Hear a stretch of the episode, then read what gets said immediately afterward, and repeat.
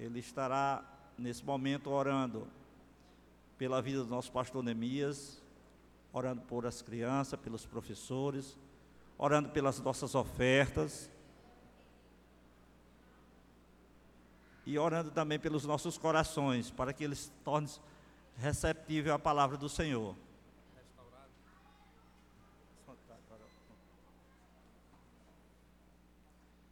Eu gostaria de saudar a todos nesta noite com a graça e a paz do Senhor. Amém, amados? Vamos agradecer ao nosso Deus nesse momento. Curve sua cabeça, por favor. Pai soberano e eterno, em nome de nosso Senhor Jesus Cristo, meu Deus, queremos nos dirigir ao Senhor mais uma vez em oração, em súplica, entendendo, meu Deus, que somente por meio da Sua graça, Senhor, poderá haver operação, Senhor, de salvação nesta noite. Queremos, meu Deus, orar pelos professores destas crianças, que os mesmos, meu Deus, venham serem usados, guiados pelo poder do Teu Espírito Santo. E que estas crianças, meu Deus, venham ser instruídas nos Teus retos caminhos, por meio da Tua santa palavra, Pai, que é a Tua palavra que é lâmpada para os nossos pés e luz para o nosso caminho, que ela sirva de guia para os nossos professores. Queremos também te suplicar, Senhor, por aqueles, meu Deus, que de algum modo decidiram, Senhor, em seus corações ofertar nesta noite para o Senhor. Pedimos que o Senhor receba, Senhor, as ofertas que aqui foram assim aqui dadas, Pai, em nome de Jesus que o Senhor disponha, meu Deus, mais corações para assim fazê-lo, Pai. Queremos também, é, neste momento, nos dirigir ao Senhor, é, interceder, meu Deus, por nosso pastor, nosso pastor Neemias. Pedindo, meu Deus, que o mesmo Senhor seja tomado pelo poder do Teu Espírito Santo, Pai. Que o Senhor o conduza, meu Deus, que o Senhor o guie em todos os seus retos caminhos, Pai. Usa, Senhor, o teu servo poderosamente. Abre, Senhor, os nossos corações. Abre as nossas mentes, os nossos olhos, os nossos ouvidos, para atentar, meu Deus, para as santas palavras que vão ser pregadas nesta noite. Em nome de Jesus, aquebranta os nossos corações, aviva as nossas vidas, faz com que esta palavra venha a ser edificante para todo o nosso ser. É assim que nós te oramos e desde já te agradecemos, no nome de Jesus. Amém. Amém.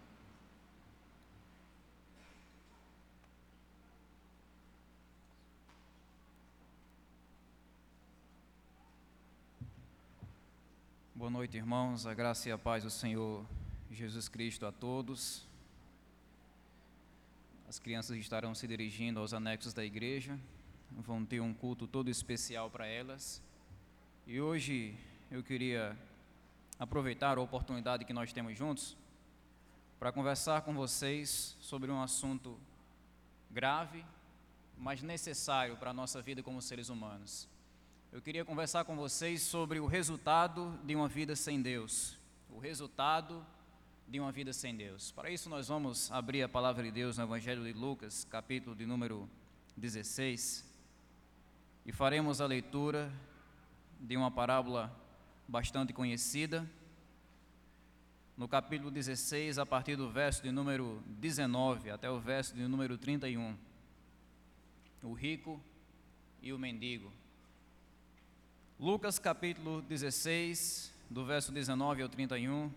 Se você tiver com a sua Bíblia em mãos, após a leitura, você permaneça, por favor, com ela aberta. E a gente vai caminhando por esses versículos à medida em que nós ouvimos a voz do Senhor falando aos nossos corações neles. Lucas 16, do verso 19 ao verso 31. Diz assim o Senhor Jesus: Ora, havia certo homem rico que se vestia de púrpura e de linho finíssimo, e que se alegrava todos os dias com grande ostentação. Havia também certo mendigo chamado Lázaro, coberto de feridas, que ficava deitado à porta da casa do rico.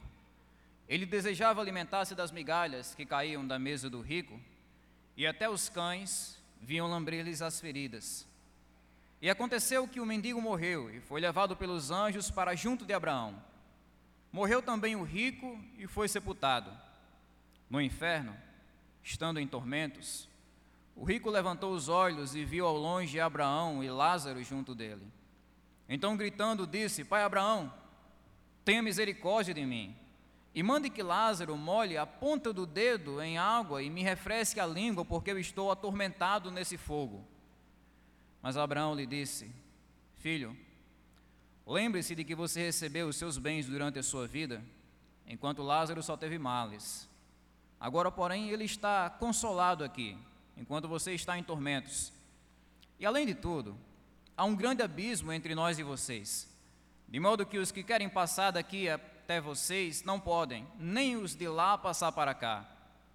Então o rico disse: Pai, eu peço que mande Lázaro à minha casa paterna, porque tenho cinco irmãos, para que lhes dê testemunho, a fim de que não venham também para esse lugar de tormento. Abraão respondeu: Eles têm Moisés e os profetas, ouçam-nos. Mas ele insistiu: Não, pai Abraão, se alguém dentre os mortos for até lá, eles irão se arrepender.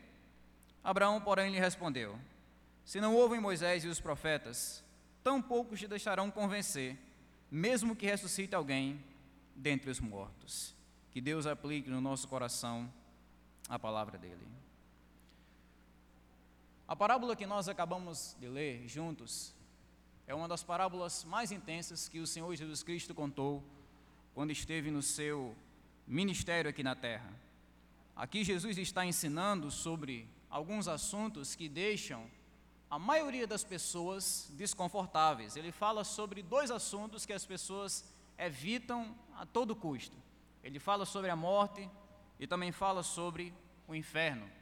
São dois assuntos pesados, são dois assuntos que poderíamos denominar como assuntos contraculturais, assuntos que a nossa cultura rejeita. Isso porque nós vivemos em uma cultura que é marcada pelo positivismo. As pessoas querem ouvir apenas coisas positivas, elas rejeitam qualquer tipo de assunto que seja taxado como um assunto negativo. A maior preocupação das pessoas em nossa sociedade moderna é ouvir coisas que sejam agradáveis ao ego. A maior preocupação das pessoas é justamente provar, ouvir e pensar sobre o oba-oba dessa vida, e não é muito difícil você fazer esse tipo de descoberta, basta você abrir as suas redes sociais e você consultar a maioria dos perfis que estão lá na sua timeline e você vai ver que a maioria das pessoas conversa apenas sobre as coisas positivas da vida, apenas sobre as coisas que são boas, o oba-oba da vida. Mas com Jesus as coisas são um pouco diferentes. Jesus falou sobre coisas boas, muitas vezes, de muitas maneiras com eloquência e uma verdade e uma ousadia maravilhosas. Ele falou sobre o amor de Deus, ele falou sobre a alegria que é ter Deus em sua vida, ele falou sobre muitas coisas boas, mas ele também revelou o outro lado da moeda. Jesus também falou sobre a ira de Deus, Jesus também falou sobre a justiça de Deus, Jesus também falou sobre aquilo que a Bíblia chama de inferno e o desastre que é tentar viver uma vida longe de Deus, e é esse o assunto do nosso texto. É esse o assunto que Jesus toca aqui nessa parábola. Aqui Jesus mostra a história de um homem que aproveitou a vida dele ao máximo enquanto estava nesse mundo. E que apesar disso, ele acabou chegando na eternidade de uma maneira trágica. O objetivo do nosso Senhor Jesus Cristo nessa parábola é sacudir o nosso coração, é alertar, despertar o nosso coração para a importância de meditarmos não apenas nas coisas passageiras dessa vida, mas meditarmos também em nossa eternidade. Meditarmos no dia em que um intruso vai chegar na nossa história chamada morte. E meditar em como a morte vai nos conduzir para a eternidade. Jesus conversa sobre esse alerta, falando sobre duas vidas diferentes e dois destinos diferentes. Do verso 19 até o verso de número 21, Jesus descreve duas vidas que são completamente diferentes. Primeiro, ele fala sobre a vida do rico.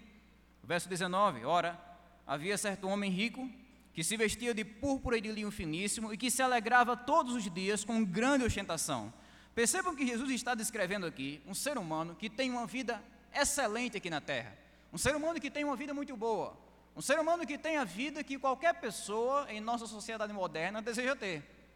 Nós vivemos em uma sociedade que idolatra a riqueza, que idolatra o dinheiro. Qualquer ser humano em nossa sociedade iria querer almejar a vida que esse homem tem, uma vida de riquezas. O cara era rico. Isso quer dizer que ele poderia viajar para os melhores destinos turísticos, Isso quer dizer que ele poderia comprar as melhores casas na cidade. Se ele quisesse uma casa na beira do mar, ele comprava. Se ele quisesse uma casa na montanha para ver a paisagem, ele comprava. Ele podia se alimentar das melhores comidas disponíveis naquela época. Ele poderia ter os melhores médicos e os melhores tratamentos à sua disposição. Ele se vestia com as melhores roupas, como o texto menciona, púrpura e linho finíssimo, roupas que eram reservadas apenas para a alta corte, para os, os reis daquela época. E era essa vida que aquele homem tinha, alguém cheio de riqueza, reconhecido também por causa das suas riquezas e que tinha a trindade desejada da nossa cultura: dinheiro, poder e fama. Jesus menciona que, não eventualmente, ou de mês em mês, mas todos os dias aquele homem oferecia banquetes, aquele homem realizava festas para se alegrar, para se divertir com seus parentes, com seus amigos e com a cidade. Essa era a vida do primeiro personagem que Jesus Cristo apresenta nessa parábola. Em contrapartida, a segunda personagem na parábola é uma pessoa conhecida pela sua extrema miséria. Ele apresenta a pessoa de Lázaro. Verso 20 e 21.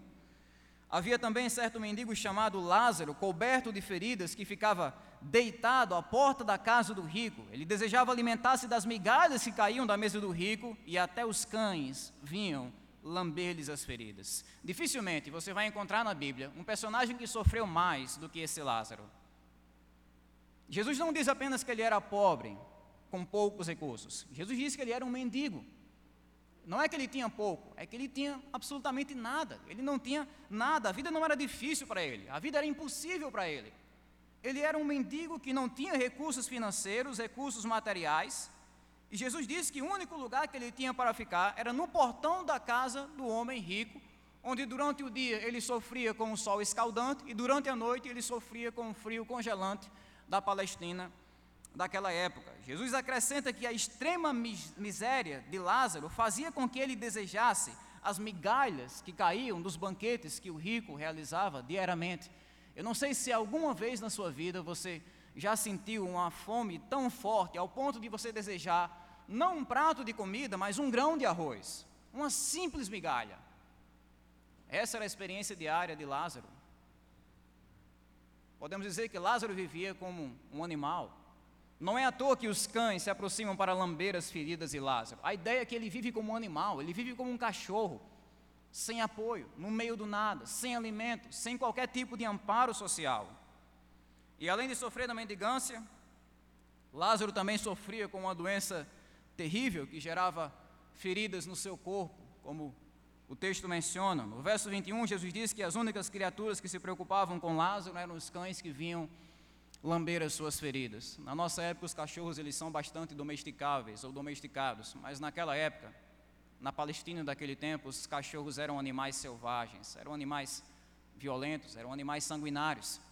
Quando aqueles cachorros se aproximavam para lamber as feridas de Lázaro, ele não tinha nem mesmo a saúde suficiente para pegar algum cabo de vassoura e tanger os cachorros, ele não conseguia fazer isso. Essa é a figura degradante que Jesus apresenta na pessoa de Lázaro em seu sofrimento, em sua pobreza extrema. Aqui ele traz essa diferença, uma enorme diferença entre esses homens. O rico tinha as melhores comidas, Lázaro desejava apenas migalhas, ele não tinha absolutamente nada. O rico tinha dinheiro para comprar casas, terrenos, tudo o que quisesse. Lázaro não tinha nem mesmo de cair morto não tinha absolutamente nada, ficava lá no meio do relento levando sol e chuva. Enquanto o rico gozava de saúde, tendo os melhores médicos à sua disposição, quem Lázaro tinha? Cães, cachorros. A vida desses homens é radicalmente diferente uma da outra. E Jesus, no verso 22 ao 23, mostra que esses dois homens também tiveram dois destinos diferentes. Apesar das diferenças, como Jesus vai dizer, a mesma coisa aconteceu com os dois. Ambos morreram. Os dois morreram. Isso acontece porque a morte não respeita status social, não respeita posição religiosa, a morte não respeita ninguém. A morte vem para o rico, vem para o pobre, vem para o homem, vem para a mulher, vem para o idoso, vem para o jovem, vem para aquele que é extremamente erudito, vem para o analfabeto. A morte vem para todo mundo. Os dois homens morreram. Jesus começa no verso 22 relatando a morte de Lázaro, dizendo: E aconteceu que o mendigo morreu e foi levado pelos anjos para junto de Abraão. Aqui é onde está o registro do fim do sofrimento de Lázaro. toda a sua trajetória de sofrimentos finalmente chegou a um ponto final. Jesus afirma que Lázaro morreu e ele não menciona absolutamente nada sobre o sepultamento de Lázaro. Nós não sabemos ao certo o que aconteceu com o corpo de Lázaro. Se o corpo dele foi jogado no lixão e queimado, se o corpo dele ficou apodrecendo durante semanas sem ninguém fazer nada, se o corpo dele foi devorado pelos cães, nós não sabemos porque Jesus não fala sobre o corpo de Lázaro, mas ele fala sobre a alma de Lázaro. Ele fala sobre a alma de Lázaro.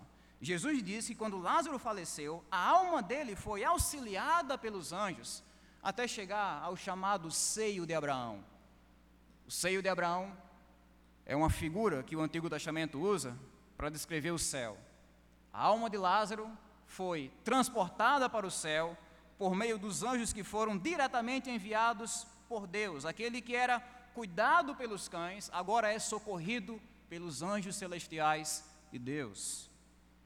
No verso número 22, ele fala também sobre a morte do rico, na parte final do versículo, de uma maneira bem direta. Ele diz: Morreu também o rico e foi sepultado. Eu acredito que podemos usar aqui a nossa imaginação para conjecturar a luxuosidade que foi o sepultamento daquele rico. Por causa do seu dinheiro, talvez ele teve a melhor cerimônia fúnebre, por causa do seu dinheiro, talvez ele teve o melhor caixão daquela época. Por causa do seu dinheiro, ele foi enterrado no melhor lugar do cemitério público, se é que havia um. O corpo dele, mesmo sem vida, estava recebendo um tratamento singular, um tratamento maravilhoso. Mas nós não podemos dizer a mesma coisa da sua alma. Jesus abre as cortinas da eternidade e revela para nós o que aconteceu depois da morte do rico, no verso número 23. No inferno, Estando em tormentos, o rico levantou os olhos e viu ao longe Abraão e Lázaro junto dele. Esse foi o destino do rico depois da morte. O inferno. Que lugar é esse? Segundo Jesus, o inferno não é um lugar de alívio, de descanso e de refrigério. Segundo Jesus, o inferno é um lugar de tormento. Biblicamente falando, o inferno é o lugar onde a ira de Deus será despejada eternamente, diretamente, na vida daqueles que não se arrependeram dos seus pecados e não confiaram em Deus para a salvação. E é exatamente nesse lugar que o rico estava, no inferno. Enquanto ele estava aqui na terra, ele tinha as maiores alegrias que esse mundo pode oferecer. Ele estava aproveitando, curtindo, se divertindo na vida dele ao máximo, de uma maneira superlativa. Mas ali no inferno, só existe dor, angústia, sofrimento, solidão e tristeza.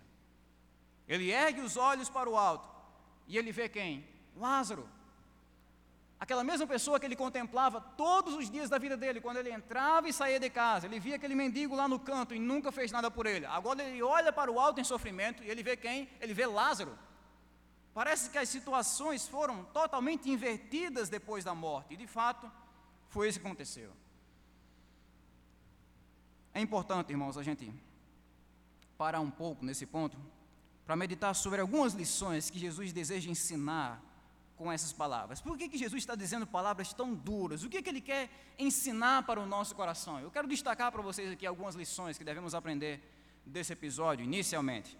Em primeiro lugar, Jesus ensina que a morte é uma realidade universal e inevitável. A morte é uma realidade universal e inevitável. É possível o ser humano evitar muitas coisas na vida. Ele pode evitar certas doenças, cuidando da saúde, ele pode evitar certos lugares, certas pessoas, ele pode evitar o casamento, evitar a solteirice, ele pode evitar certos tipos de comida, ele pode evitar muitas coisas, mas tem uma coisa que o ser humano não consegue evitar. Por mais que se esforce, ele não consegue evitar a própria morte. A morte é um fator inevitável. Nós, como seres humanos, nós somos mortais. Isso quer dizer que a gente morre. Isso quer dizer que a gente volta ao pó, não importa a nossa condição social. O dinheiro do rico livrou ele da pobreza, livrou ele de muitas doenças, livrou ele de muitos sofrimentos, mas não livrou ele da morte. Não foi suficiente, porque a morte é inevitável. É isso que Jesus deseja ensinar. Vem para o rico, vem para o pobre, vem para todos de uma maneira indistinta. Segundo, Jesus mostra também que a morte não é o fim de tudo. É isso que Jesus quer ensinar nessa parábola. Nessa história, Jesus ele faz uma coisa singular. Ele não apenas fala sobre a morte, ele fala sobre o que acontece depois da morte. E essa é uma curiosidade quase unânime da humanidade, apesar da Bíblia estar aqui para todo mundo. As pessoas têm curiosidade de saber o que, que acontece depois da morte. Você vai encontrar na comunidade científica alguns estudiosos que pagam milhares ou milhões em estudos e pesquisas para descobrir o que é que acontece com o ser humano depois da morte. Eles pegam um defunto e colocam vários aparelhos, várias tecnologias para tentar descobrir ou mapear algum tipo de coisa que esteja acontecendo com aquele corpo depois da morte. Mas Jesus faz isso de graça. Jesus revela o que acontece depois da morte nesse texto. Ele está mostrando que a vida, ela não termina aqui. Segundo a Bíblia, segundo Jesus, a morte não é um ponto final na nossa história, a morte é uma vírgula. Eu ousaria dizer para vocês que a morte, na verdade, é o início de tudo. Comparado à eternidade, a nossa vida aqui é um piscar de olhos. A morte é o início de tudo, e é isso que Jesus está mostrando aqui. A morte não é o fim da nossa existência, não é o fim de tudo. A morte é apenas uma passagem dolorosa que temos para a nossa eternidade, seja ela no céu ou no inferno. Apesar de sermos mortais, como seres humanos, nós somos também infinitos. Nunca deixamos de existir. Em terceiro lugar, Jesus ensina que a sua situação financeira não define a sua situação espiritual. Talvez você seja rico diante dos homens, e se você fosse comparar com muitas nações por aí afora, mesmo que você tenha um ganho médio aqui no Brasil, você vai ver o quanto você é rico. Talvez você seja uma pessoa rica diante dos homens, mas pobre diante de Deus. Ou talvez você seja uma pessoa pobre diante dos homens, mas que é rica diante de Deus. É isso que nós aprendemos aqui nessa parábola. Essa parábola é mais uma maneira do Senhor Jesus Cristo ensinar que a vida do homem não depende da quantidade de bens que ele possui. Ele falou sobre isso em Lucas 12, versículo 15, alguns capítulos antes dessa parábola. A vida do ser humano não depende do seu dinheiro, dos seus bens, da sua posição social. Mais uma vez, Jesus está contando essa história. Esse homem era rico e, apesar disso, não tinha absolutamente nada. A vida dele era uma ruína completa.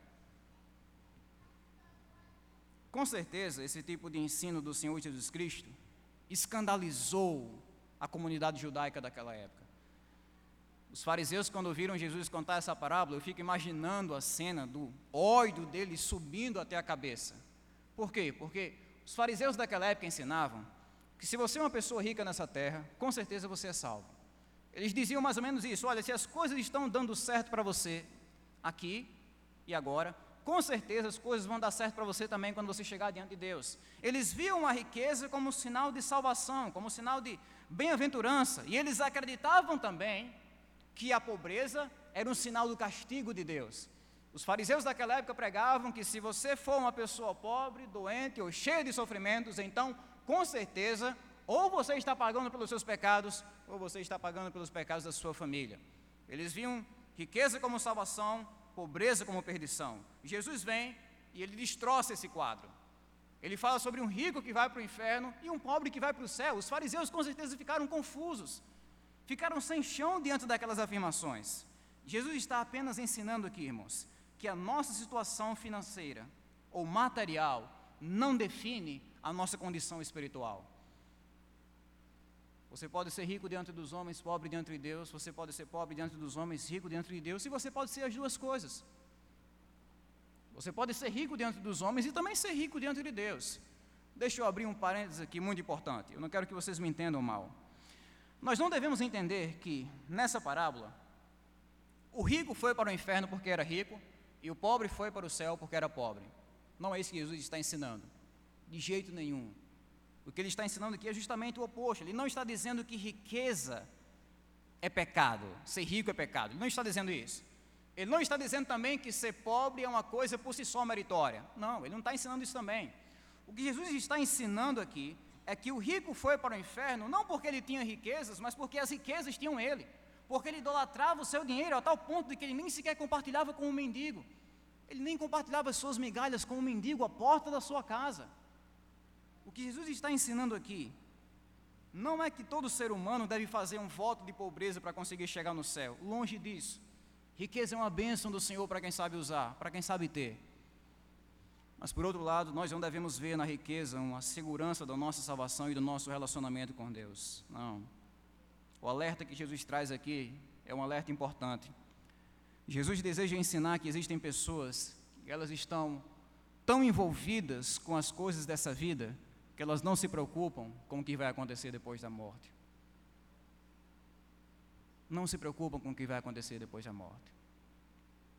Esse homem rico retrata justamente aquele tipo de pessoa que ela cuida apenas das coisas aqui da terra, mas não se preocupa com as coisas do além. Cuida muito do corpo, mas não cuida da alma. É aquela pessoa que se preocupa com o seu trabalho, com a sua família, com o seu dinheiro, com as viagens e o lazer que ele tem que fazer. Nada de errado nisso, mas a nossa vida não se limita a isso. Não pode se limitar a isso. Se nós prestamos atenção apenas às coisas dessa vida, nós estaremos caindo no erro desse homem rico, que estava aproveitando a vida dele ao máximo e quando chegou na eternidade, descobriu o desastre que tinha construído para si mesmo. Será que existe alguém assim nessa noite? Uma pessoa que se preocupa muito em escapar das crises da vida. Neemias, eu desejo muito escapar dessa crise em meu casamento, escapar dessa crise nos meus negócios, escapar dessa crise aqui que eu tenho na minha saúde. Alguém que deseja escapar loucamente das crises dessa vida, mas que ao mesmo tempo não deseja escapar do inferno. Uma pessoa que está tão fascinada, encantada pelas coisas desse mundo, a diversão desse mundo, que ela não pensa no que vai acontecer depois da morte dela. Essa é a palavra, a reflexão que Jesus Cristo deseja provocar no nosso coração. E devemos atentar para isso. Devemos prestar atenção nesse alerta. Porque Jesus ensina nessa parábola que o inferno existe. Talvez esse seja o ensinamento mais aterrador dessa parábola: o inferno existe. Há muitas pessoas hoje que tentam negar a existência do inferno, mas, irmãos e irmãs, eu tenho que dizer para vocês com toda sinceridade que se o inferno não existe, Jesus Cristo, a quem nós adoramos, é o maior mentiroso que já andou na face dessa terra. Se o inferno não existe, Jesus Cristo é um grande mentiroso. Porque a pessoa que mais falou sobre o universo na Bíblia foi esse homem, o Deus encarnado chamado Jesus Cristo. Ele falou mais sobre o inferno do que todos os profetas do Antigo Testamento juntos. Ele fala sobre o inferno, alertando as pessoas sobre esse destino horrível. Então, o inferno não é uma doutrina que a igreja criou para controlar a sociedade por meio do medo. Não é isso.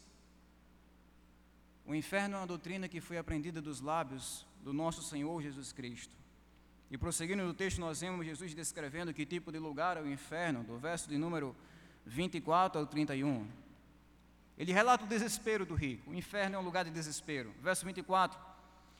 Então, gritando, disse: Pai Abraão, tenha misericórdia de mim e manda que Lázaro molhe a ponta do dedo em água e me refresque a língua, porque eu estou atormentado nesse fogo. É uma das imagens que Jesus usa para descrever o inferno: fogo. Não é uma imagem suave, não é. Ele não usa a imagem de um espinho, ele não usa a imagem de uma pedra arranhando a pele, não, ele usa a imagem do fogo. Eu não sei quantos de vocês já tiveram o desprazer de ter alguma parte do seu corpo, algum membro do seu corpo queimado, ainda que de uma maneira superficial e parcial, mas é uma experiência horrível. O fogo causa uma dor intensa, não é uma dor superficial. Jesus está mostrando aqui com essa imagem que o inferno é um lugar de dor intensa. E Jesus disse que quando o rico estava lá, no meio daquela dor, quando a sua alma estava queimando num fogo que nunca se apaga, ele gritou por misericórdia. E ele pediu uma coisa interessante: ele pediu uma gota de água. Ele não pediu um copo de água, ele não pediu um banho, ele não pediu uma piscina, um caminhão-pipa, ele pediu apenas uma mísera gota de água. E como vemos no texto, o seu pedido é negado. Ele nunca tinha pedido a ajuda de Lázaro, mas agora ele pede e o seu pedido é negado. E percebam que ele trata Lázaro aqui com uma certa superioridade, né? É como se ele achasse que o sistema da terra ainda está funcionando lá no inferno. Ele diz: Olha, manda Lázaro. É como se Lázaro pudesse ser mandado para aqui, para colar, como ele achava que poderia quando estava em vida. Manda Lázaro vir. E o pedido dele é negado. Verso 25. Mas Abraão disse: Filho, lembre-se, essa é uma das palavras mais fortes que você vai encontrar sobre o inferno. Lembre-se. Uma das coisas terríveis sobre o inferno é que a memória será preservada. O pecador que sofre no inferno, ele vai conseguir se lembrar de cada segundo da sua vida em que ele rejeitou a Deus e disse não para o Evangelho de Jesus. Lembre-se. É isso que Abraão diz. Lembre-se de que você recebeu os seus bens durante a sua vida, enquanto Lázaro só teve males. Agora, porém, ele está consolado aqui enquanto você está em tormentos. E acima de tudo, há um grande abismo entre nós e vocês, de modo que os que querem passar daqui até vocês não podem, nem os de lá passar para cá. Essa é uma experiência nova para o rico. O rico estava acostumado a ter todos os seus pedidos como uma ordem. Ele tinha tudo o que ele queria. O dinheiro, às vezes, funciona como uma espécie de gênio da lâmpada mágica. Você pode comprar o que quiser, comprar o que desejar. O rico estava acostumado nesse bem bom. Até que nesse pedido, ele é rejeitado, ele é negado. A explicação que Abraão traz aqui é uma explicação muito simples. Se lembre de como você viveu. É isso que Abraão diz. Use a sua memória para lembrar de como você viveu. Lembre de como você passou a vida toda pensando apenas em si mesmo. Lembre de como você nunca olhou com compaixão para Lázaro, que estava lá na sua porta sofrendo. Lembre da sua vida egoísta. É isso que Abraão diz para aquele rico que estava pedindo uma gota de água. Aqui nós temos o cumprimento do que está em Provérbios 21, verso 13. Quem fecha os ouvidos ao clamor dos pobres também clamará e não terá resposta. Também clamará e não terá resposta. Eu pergunto a vocês, irmãos, qual foi o pecado do rico? Adultério, roubo, tráfico de drogas, assassinato, pedofilia ou estupro? Não foi esse tipo de pecado escandaloso. O pecado do rico foi um pecado mais sociável foi o pecado do egoísmo. Egoísmo. Enxergamos o egoísmo como uma coisa normal. Jesus ensina que o egoísmo, nas suas últimas consequências, pode arruinar a sua eternidade. Ele era egoísta, ele olhou apenas para si mesmo e agora ele pede alguma coisa a Abraão, uma gota de água, e o seu pedido é logo negado. Abraão também afirma que existe um grande abismo intransponível entre o céu e o inferno, aquela história de que existe salvação após a morte. Jesus nunca ensinou isso, nunca provou isso. Existe um grande abismo entre o céu e o inferno, e Jesus diz: não sou eu, Jesus, não é a Igreja Batista, Jesus. Existe um grande abismo entre nós e vós, de modo que aqueles que estão no céu não podem usar uma escada até o inferno, nem aqueles que estão no inferno podem criar asas e chegar no céu. É impossível. E vale a pena, irmãos, a gente meditar em algumas lições nesse ponto a título de aplicação. Primeiro, nós aprendemos aqui com o rico que o inferno é uma realidade que as pessoas só percebem quando é tarde demais. Quando é tarde demais. Quando o rico percebeu que já estava no inferno, era tarde demais para ele. E de acordo com a Bíblia, isso não acontece apenas com o rico, isso acontece com a maioria da sociedade. As pessoas não estão interessadas em ouvir sobre esse tipo de assunto, em pensar sobre esse tipo de urgência, sobre céu e inferno, sobre vida após a morte ou sobre a própria morte em si. Ninguém quer pensar sobre isso. As pessoas ficam se segurando na cadeira quando o pregador tem de falar sobre esse tipo de assunto. O que, que as pessoas gostam de ouvir? Sobre coisas positivas. Vamos falar sobre esportes, vamos falar sobre futebol, vamos falar sobre compras, estudos, alimentação, academia, viagem, diversão, cinema. É disso que as pessoas gostam de pensar, é nisso que as pessoas gostam de meditar. E é por causa disso que a maioria, a maioria das pessoas só consegue pensar no inferno quando já é tarde demais. Quando não há mais solução, nem jeito, nem remediação. E infelizmente, assim como esse rico, o choro delas vem quando é tarde demais. É o tipo de choro que não muda nada. Porque, segundo aprendemos aqui, não haverá uma segunda chance no inferno. Pensem comigo, irmãos, olhando para esse texto, para essa parábola. Por que, que uma gota, uma mísera gota de água foi negada ao rico? Ele não pediu um copo d'água, não pediu um banho, como eu disse para vocês, ele pediu apenas uma gota de água, mas ele não recebeu isso no inferno. Porque essa é a maneira de Jesus Cristo nos ensinar que não existe nenhuma gota de misericórdia no inferno. A misericórdia de Deus é abundante hoje. O pior dos pecadores, o pior dos adúlteros, o pior dos assassinos pode ser perdoado por Deus, pode ser libertado por Deus. É abundante hoje, mas no inferno não há nenhuma gota de misericórdia. É isso que Jesus deseja transmitir para o nosso coração. Ele deseja ensinar que existem mil e uma maneiras do ser humano chegar no inferno, mas não existe nenhuma maneira dele sair de lá. Porque não existe segunda chance no inferno. Ele deseja alertar o nosso coração para o fato de que o único tempo que nós temos para encontrar perdão e reconciliação com Deus é hoje, é no aqui e no agora, enquanto temos vida.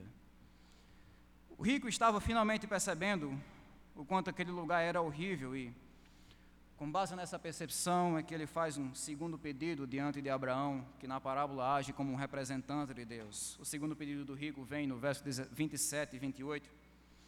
Então o rico disse: Pai, eu peço que mande Lázaro à minha casa paterna, porque tenho cinco irmãos, para que eles dê testemunho, a fim de que não venham também por esse lugar de tormento. Pela primeira vez na história, o rico deixa de pensar em si mesmo e pensa nos outros. Ele sabe que para ele não tem mais escapatória.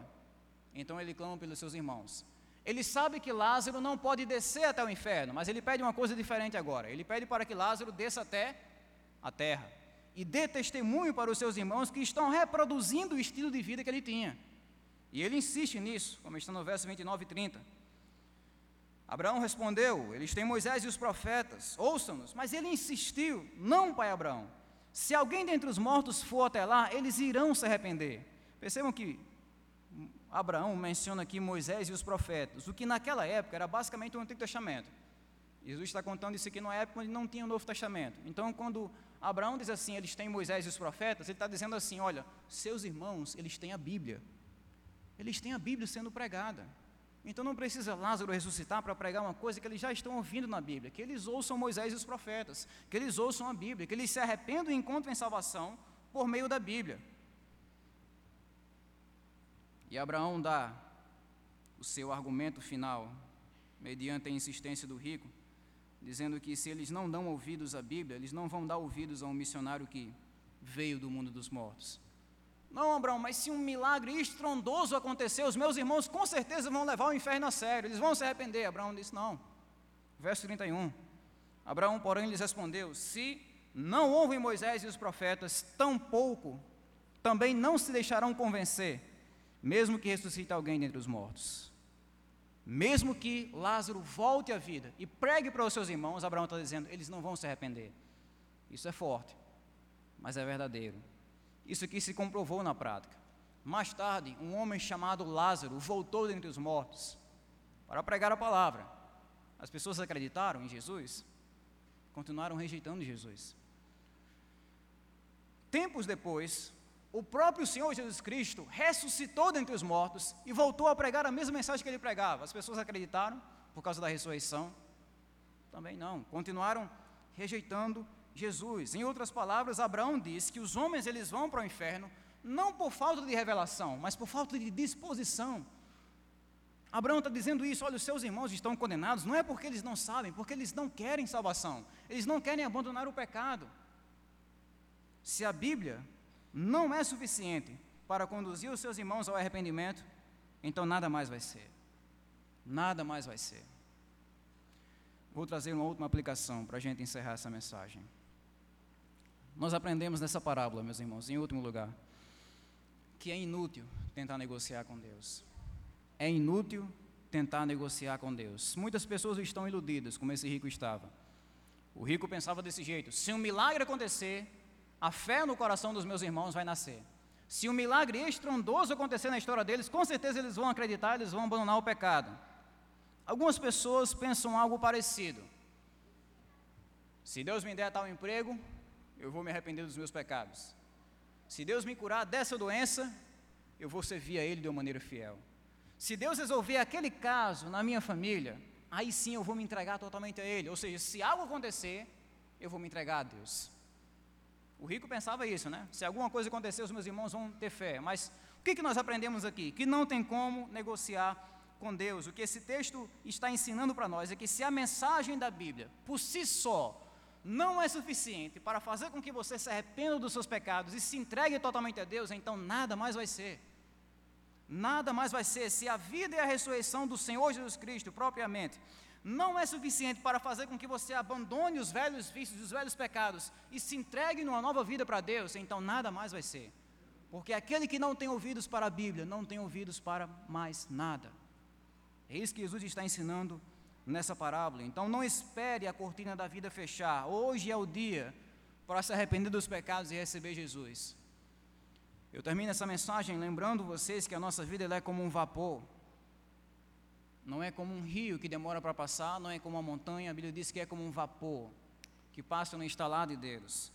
Nós nascemos ontem, nós vivemos hoje nós morremos amanhã. Como o rei Davi disse em 1 Samuel capítulo 20, verso 3, há apenas um passo entre nós e a morte.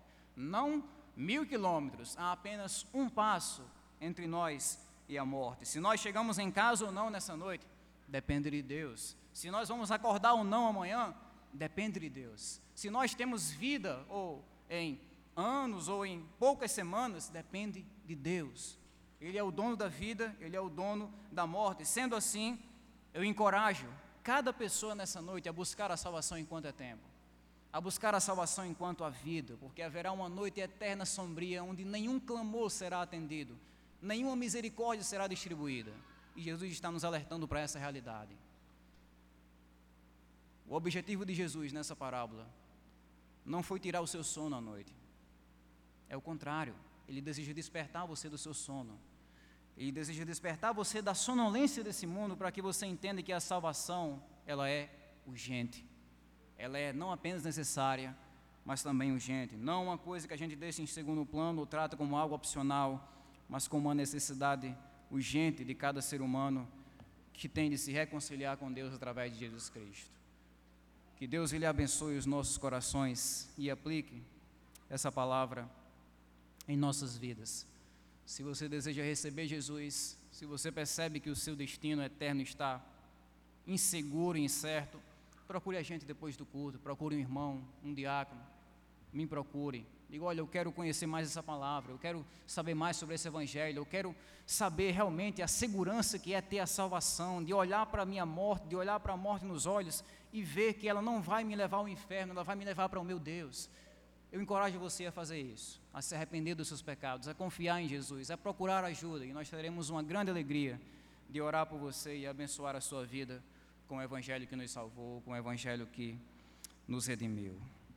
Irmãos, em nossos últimos momentos juntos, eu queria trazer para vocês algumas informações importantes referentes à nossa semana de programações